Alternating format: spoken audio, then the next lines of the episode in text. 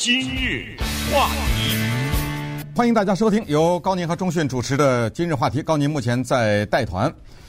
今天这个话题呢，我是希望能够多年以后还保留。为什么这么说呢？因为如果多年以后还有人听到今天的录音的话，我希望他们知道我为什么会讲这个话题。同时呢，我要告诉大家，现在就是历史，历史就是现在，所以。在目前的情况之下，尤其是我们华人在美国越来越多，而且我们在越来越广泛的寻求在这个国家生存的空间的时候呢，我们需要了解一点历史。那说这个话的原因，就是跟现在的哈佛大学被告歧视华裔或者歧视亚裔这个案子说起。因为不管这个裁决是地方的裁决还是最高法院的裁决，它都将不会是最终的裁决。为什么这么说？因为哈佛大学如果败诉的话，他永远不会承认他歧视。那当然，如果亚裔的学生组织败诉的话，他们也会依然的坚持哈佛大学在挑选他们的学生的时候有心照不宣的歧视。所谓心照不宣，就是哈佛大学他那个录取办公室的这四十个人，并没有手里每个人都拿了一份文件，上面写着。凡是你看到华人的话，或者看到亚裔的话，你们应该怎么怎么样，并没有这样。但是他们有些做法也许是心照不宣。那么今天为什么说要提历史二字呢？因为有一些事情如果不提的话，可能就被忘了；提，可能大家听起来也不是太舒服。这里就打了个预防针啊，因为有一些事情可能是要从当时的角度去思考，但是毕竟。作为生活在美国的华人，我们从漫长的历史走过来，我们确实是经历过很多其他的族裔所没有的一些独特的处境。比如说，第一个问题就是，我们到底是白人还是有色人种？或者说更直接一点，我们到底是白人还是黑人？呃，听了这句话以后呢，可能很多的华裔会觉得非常的奇怪啊，我们怎么会变成了黑人？那么今天呢，我。从几个不同的角度来讲这个事情，那么就先从一个故事来讲起。这个事情发生在九十一年以前的美国最高法院的一个裁决，是一个华人家庭的诉讼，告到了美国的最高法院。那肯定有人马上就说：“嗯，有这个事儿，在美国的历史上，华人的一个家庭告谁告到了最高的法院，而且最高法院对这个有一个裁决。”哎，如果你知道，那可能，呃，你是对历史比较了解。然后不清楚的话呢，我也可以理解，因为这个是在我们华人在美国生活的历史上比较少提的一件事情，因为这个事情并不是非常的光彩。要说这个案子呢，一九二七年这个案子，先得讲一讲，在当时美国内战之后的重建阶段呢，就是一八六五年到一八七七年这一段时间呢，在美国历史上叫内战以后的重建。在这段时间，华人的处境，华人很奇怪，因为在美国的这个社会当中，他人非常少，从尤其是美国的南方，什么密西西比啊，什么这个地方，再加上呢，我们这个肤色有点问题，我又不是白人，又不是黑人，所以定位这些华人呢就比较困难。可是我要找工作，我要买房子，我的孩子需要上学，我要结婚，我可不可以和白人结婚呢？我可不可以找一个工作？这个工作主要是白人来从事的呢？我可不可以送我的孩子上白人学校呢？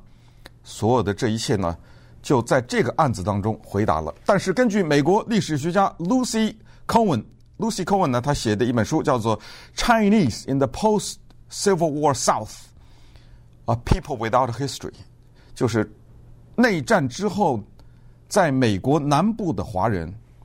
一个没有历史的族群，还有就是 Charles Regan Wilson 这个人呢，是美国密西西比区密西西比大学历史学系的教授，同时也是南部研究学的这个系的一个主要的负责人，他也有所研究。还有就是 Adrian Berard，这个也是专门研究华人在内战以后在美国南部生活的一个学者。他写的书叫做《Water Tossing Boulders》，我现在想不出来怎么确切的翻译这个书的中文，也许这个一个初步的翻译啊，叫做“以水击石”。我们常常说叫以卵击石啊。在这些研究者的研究的过程当中，以及其他的一些研究美国南部啊华人的问题之后，他们得出了下面几个结论。先讲了这几个结论，才能讲这华人这家人的故事，因为你才能理解。因为现在的看来可能不太容易理解，你才理解为什么他们做这样的事情。首先，在当时的南部工作是找不到的，所以当时在南部华人的男性，请注意，那个时候没有什么女的啊，女的那时候也不让进来。华人的男性一律是开自己的小店，开一些杂货铺啊什么之类的，就是我们现在说的所谓自己给自己当老板。然后呢，从啊、教育来说呢，教育方面，这是要回答，就是有一些华人能够进入到白人的学校里，但是多数的情况之下是不允许的。直到刚才我说的，一九二七年的这个裁决，美国最高法院的裁决，婚姻绝对不可以跟白人结婚，绝对不可以通婚。有一种情况也许可以，爱尔兰人。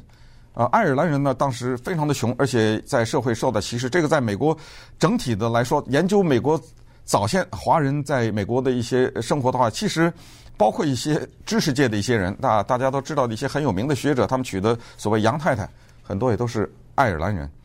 啊，再有呢，就是华人在南部和黑人的关系，这个是这些学者们致力于研究的。他们得出了下面的四个结论。我再次提醒大家，这个结论大家听起来可能不太舒服，但是要历史性的考虑当时的情况。华人在美国当时内战以后的南部要想活下来，总结下来他们有四个做法。第一，就是自己办学。我的孩子你不是不要吗？我自己办学。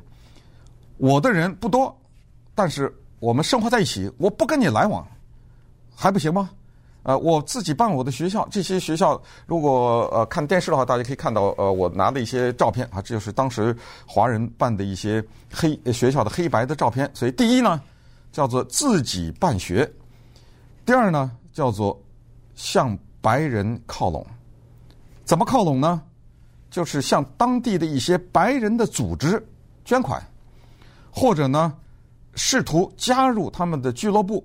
同时给一些白人的政客提供一些资金，用这种方法呢，以示我们和黑人的区别。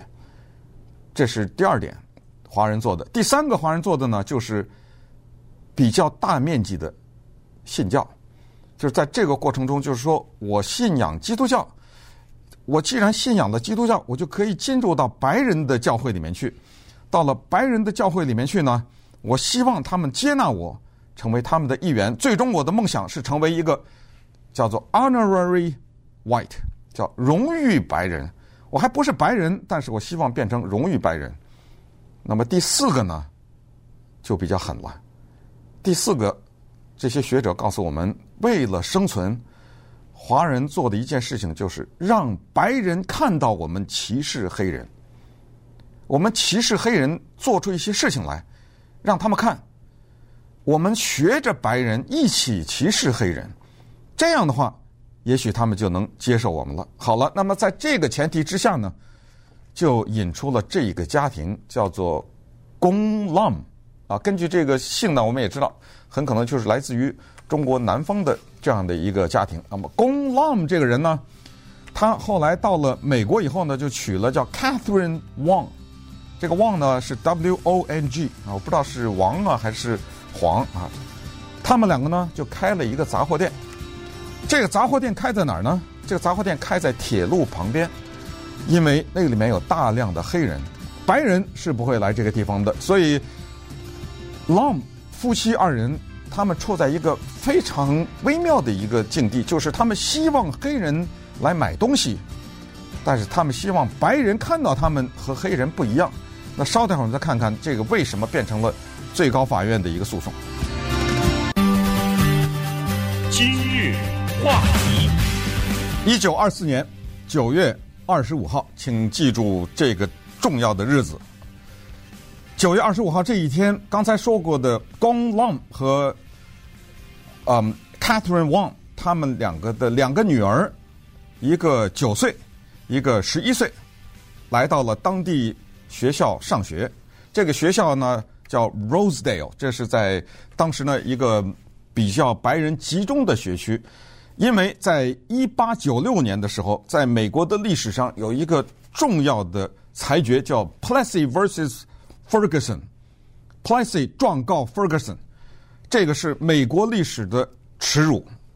这个最高法院的裁决将种族隔离写入宪法，那么也就是可以名正言顺的歧视另外一个肤色的人。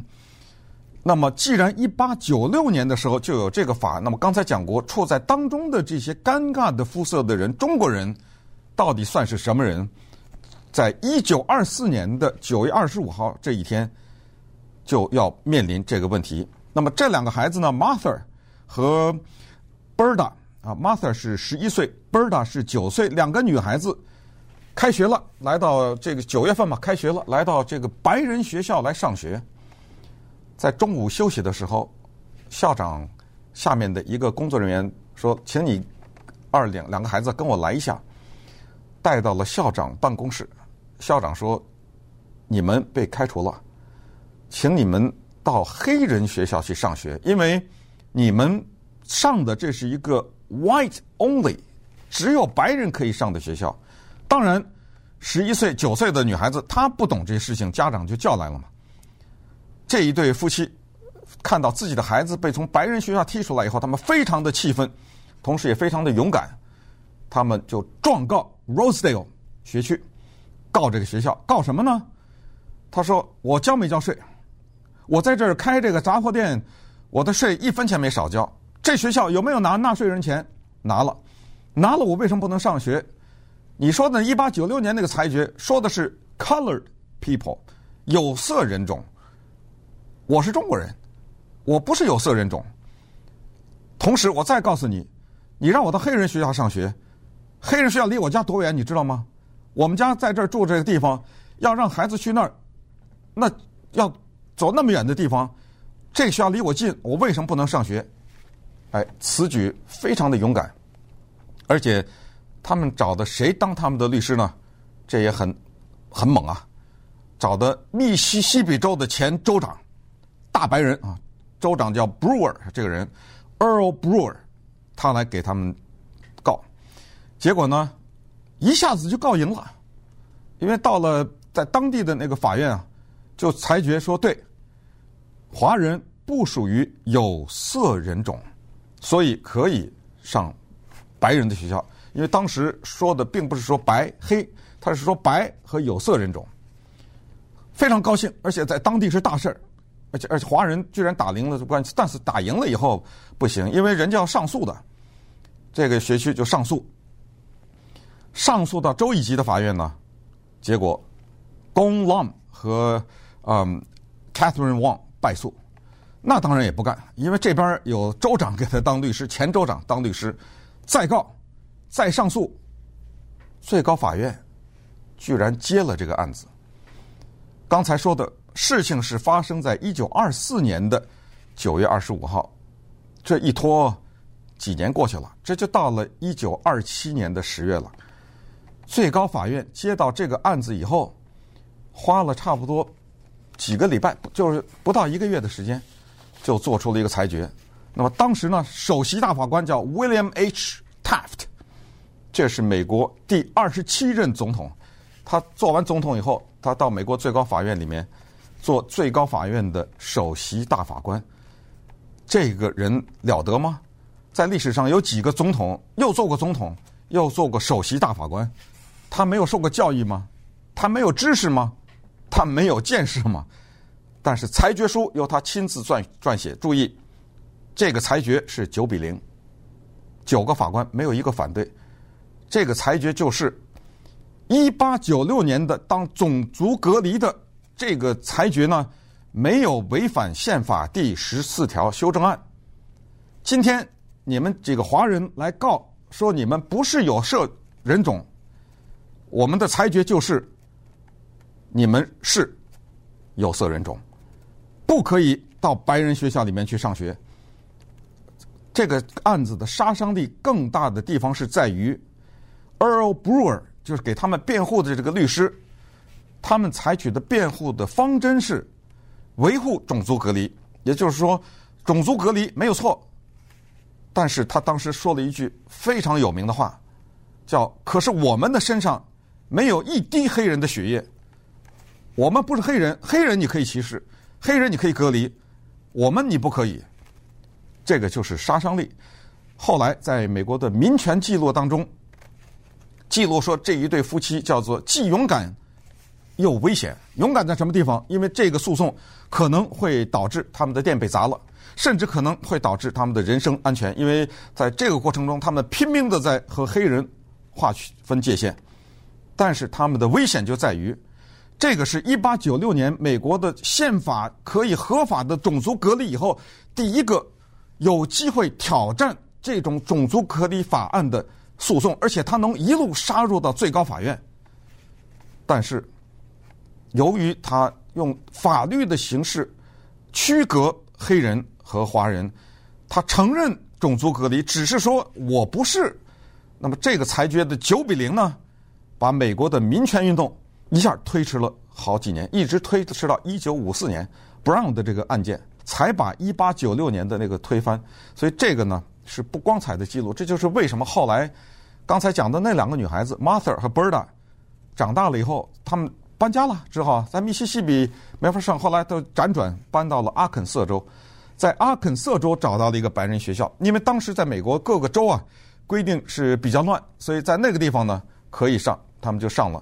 上了以后，在第二次世界大战的时候，这姐妹两个人去造轰炸机，在因为那时候男人都当兵了嘛，他们在工厂里面做这个轰炸机的零件什么的，也是在美国为这个国家做贡献，但是他们从不提这个案子。直到后来，当研究者们找到他们问的时候，说：“为什么在你们的家里面的人里面，从来不提这个诉讼案？”他说：“因为我们败诉。”他并没有说这件事情不光彩，但是呢，后来在民权的过程当中，这个事情再次被提出。那么稍等会儿，我们再看一看，在民权的过程当中，在民权运动的过程当中，中国人扮演什么样的角色？今日话题，我们听一听张春如怎么说。因为刚才讲了这个 Gong Lam 的故事以后呢，其实这背后啊有大量的历史背景，时间的原因呢没有办法一一的讲述。但是基本上可以告诉大家，就是当时我们一定要设身处地的想当时的情况，就是华人非常的少。在一八八零年的时候，在密西西比这个地方，美国。呃，人口统计局做的统计的华人是 五十一个人，所以非常少。我们在夹缝当中要活下来，有的时候可能得采取一些必要的做法，这个也是没有办法。我们现在也没有办法嘲笑，因为有时候我会想，如果当时在密西西比州的那一对夫妻当中是我的话，我会不会我的孩子被送到被送送到白人学校被踢出来的时候，我会不会采取跟他一样的做法？那个时候的意识，种族隔离的意识，以及为反对种族隔离和种族歧视而抗争的这种意识，考虑到我们的力量啊等等，会不会显得很单薄啊？或者是我们会不会觉得有中国人的特点，就是啊能躲就躲呀，或或者是怎么样哈？反正当时呢，就是几大特点之一，还有就是我们当时的华人给自己的孩子起白人的名字。呃，我看很有意思，这个呃书里面写的是 Patricia 这个名字经常被起到，这显然是一个女孩子的名字。然后 Coleman 啊 Coleman 这个名字现在都已经不怎么用了，就是刻意的回避黑人的名字。那么说到张春如呢，这里要介绍这个书啊，这个书的名字叫 The Chinese in America 啊，华人在美国，这个是华人在美国生存，甚至我可以说是整个美国历史上的一个重要的著作。关于张春如 Iris Chan，我要讲两句，啊，因为这个是一个在华人的社区当中和华人的世界当中赫赫有名的一个人物，而且他二十几年以前呢，曾经来到一三零零电台接受访问，因为那个时候呢，他写了《南京大屠杀》这本书，他的第一本书啊，呃，我现在手里拿的这本呢，大家请注意这个书的颜色哈，是《Thread of the Silkworm》，这个叫嗯。蚕丝，蚕丝啊，这个讲的是中国的导弹之父吧，叫钱学森的故事。这是他的第一个书，呃，可以呃可以想象的，就是他对华人在美国的历史是非常关注的。那么这本呢，请注意这个书的封面也是红颜色啊。刚才看到的这个呃华人在美国啊，The Chinese in America 也是红色，很有意思。就是他的三个重要的著作都是鲜红的这个书，而这个书呢叫《The Rape of Nanking》南京大屠杀。这个书呢，绝对的是里程碑一样的书。请问大家看过多少第二次世界大战的电影？关于第二次世世界大战的报道、故事、小说、各种文艺作品、图画、美术，你想一想，在英语的世界里。应该说上万吧，应该不过分吧。但是有多少英语的书，而且是被主流注意的英语的书写南京大屠杀？相信应该是有。但是张春如的贡献就在这本书。这本书呢，他向世界来展示在当时二战时候的日本军人在南京犯下的滔天的罪行。他当时到电台来接受访问的，我记印象非常的深。小小的一个，头发长长的，他为了写《南京大屠杀》这个书，到南京啊，到世界各地其他地方，苏联、呃、俄罗斯啊什么，去找资料，头发差点都掉光了，啊，那个时候他陷入到严重的忧郁。当然后来他的遭遇大家也都知道了。他是二零零四年啊十一月九号的时候，他从我记得新奥尔良吧，呃，在那边医治他的精神的问题，因为精神濒临崩溃。回到加利福尼亚州啊，在我们加利福尼亚州的呃北边的那个一条公路上啊，他就开枪啊，用从 从嘴里开枪呢就自杀了啊。这这个是一个非常悲惨的一个事情，因为我们这个想到他对我们华人世界的贡献哈，而且这么一个年轻的女性，她写南京大屠杀的时候只有二十八岁。那么我来讲这个 Chinese in America 呢，主要是。他在那个当年啊，早年这个华人在美国的生活啊，是非常的辛苦，而且呢，他这个书我觉得讲的也是蛮，我因为他是一个尊重历史啊，对我们华人来说也并不是非常的客气。可是我是觉得这是一个必读书，因为过去就是现在，今天我们的华人做的一些事情，我们求生存，其实一百年前也是这样。你看他在这个书里面写这个。呃，中国人在美国，他说，教育是出路。今天不是吗？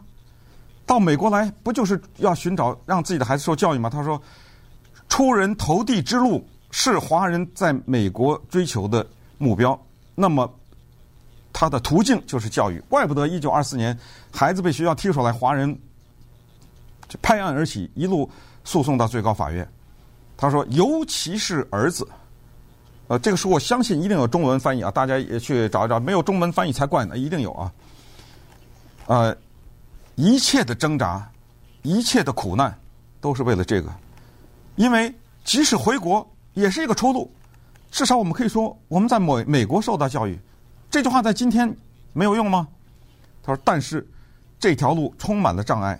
一八五九年的时候，旧金山学区一个。这裁决说，华人不得进入到白人学校，因为他们是猴子。华人开了学校，他说好，我不上你的学校，我上自己的学校还不行吗？不行，我关了你的华人学校。张春如在这说了一句掷地有声的话。这个时候，我们华人在美国才明白，在美国受教育不是权利，而是必须通过抗争才能获得的特权。那么，对于这些告哈佛的学生来说，可能他们也这样认为，就是我凭着我的成绩，凭着我的努力进不去，我非得告你才行，对不对？所以这个是站在他们的角度，但是站在另外一个角度，可能就是站在哈佛这边，也是说，就是说历史的发展已经让华人大量的或者亚裔大量的进入。我们看一看在当时的情况，在一八八四年的时候，根据张春如 Iris Chan Iris Chan 在这里记载，Joseph Tape，Joseph Tape。他是领馆的一个翻译，所以他的英文一定不错。和他的太太 Mary，他的 Mary 太太是个摄影师，一个艺术家。他们两个人的女儿叫 Mammy，在旧金山送到白人学校被踢出来。白人的学校当时把他踢出来的原因是什么？他是说，因为这些华人他们对白人的精神和道德上都有很坏的影响。Mammy 这个女孩子。他有肮脏，和他有他们那个文化中的恶习，以及传染病。你知道，在旧金山这个学区里，这有一个负责主要的一个负责人，他说什么吗？在诉讼，他说：“我宁肯被送到监狱里，我也不会让这个华人进来。我今天要跟华人抗争到底，不能污染我们的呃我们的这个血统。”那么再接下来再看张张春如在这个《Chinese in America》这个书的第二百七十八页，他是这样写的：“他说不可思议的是，华人进入到美国的社会，他们不是靠联邦政府的干预。”也就是说，不是祈求政府做什么事情，他们是想尽一切办法融入到白人社会里面去，通过的手段是向白人靠拢。华人不会组织起来抗议，不会加入到黑人的行列里面去，而是静悄悄的靠拢白人。他们又要黑人顾客，又不能惹恼黑人。又要靠拢白人，为之，他们付出了沉重的代价。甚至在一九六八年，当美国的黑人领袖金恩，就是 Martin Luther King Jr. 被刺杀的时候，在美国的南方，黑人首先砸的就是华人的商店。呃，然后接下来他是说，有一些据一些还活下来的观察者，在美国南方生活的观察者说。在风起云涌的五十年代、六十年代黑人的民权运动当中，华人的参与是零。那么稍待会儿我们再看一看这种不参与民权运动呢，结果是什么？今日话题，我第一次注意到 Gong Lum 这个案子的时候呢，也是读张春如 Iris Chant 这本书《The Chinese in America》在被这本书的第一百七十七页的地方。呃，有一个特别有意思的现象啊，在这个地方呢，他说，他说，尽管一八九六年有这个 Plessy vs Ferguson 这个案子将种族隔离合法化，同时写入宪法，但是华人呢还是不遗余力的挑战。他说，在一九二四年的时候，有一个男的叫 Lum Gong，他是一个杂货店的老板，他的女儿 Martha 被当地的一所白人学校所拒绝，所以他呢就把这个事情告到了最高法院，最后呢。呃，最高法院的裁决是说，呃，白人学校只能让白人孩子上，一段没了。在华人在美国的这这么厚的一本书里，这本书是啊五百页，五百页的书里说这个 Gong 的案子，一二三四七行没了。所以当时我看到这个，我就觉得，哎，不行，最高法院居然对这个事儿有一个裁决，怎么会？怎么这么寥寥数语？哦，等我再做了一些研究以后，才发现原来这不是一件很光彩的事情，他就不再说了啊。我是不是这样想？我不知道了。但是因为他已经呃不在世了啊。但是我就说在这个里，这个是引起我的注意。但是他的确在其这个书里的其他的很多地方呢。都有写当时华人的情况，其中有一个地方我时间不够，但是我必须得跟大家分享一下，这是哭笑不得哈。在当时的呃美国的南方的密西西比啊，有一个叫做 Sam Chu Lin 这么一个人，土生土长的华人，他已经就是英文呢、跟美国人是完全一样，甚至比美国人还好。为什么这么说呢？因为他在当地的一个广播电台里面工作，在广播电台里他声音非常好听，然后就有很多女孩子喜欢他。可是女孩子呢？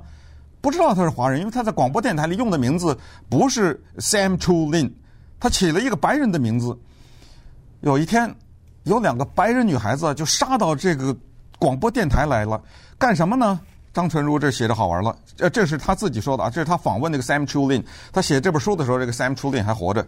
访问他的时候，他就告诉他，他说：“呃，这两个女孩子来是什么？To make moon eyes 是干什么？来找他叫调情来了。”也就是说。喜欢他来想跟他呃看看能不能交个男女朋友之类的，但是这两个白人女孩子万万没想到这是个华人呢，就来了。这来了以后呢，这个 Sam Chu Lin 就问他说：“你们找谁呀？”他说：“我们找这个主持人。”他一听，哎呦，是我！你知道他说什么呢吗？他说：“哦，呃，他不在，我今天是我当班清洁，我是清洁工。”听这故事，你想哭吗？还是想笑啊？对不对？所以。就是有在我们华华人的在美国生活的历史当中，就有这种事情存在。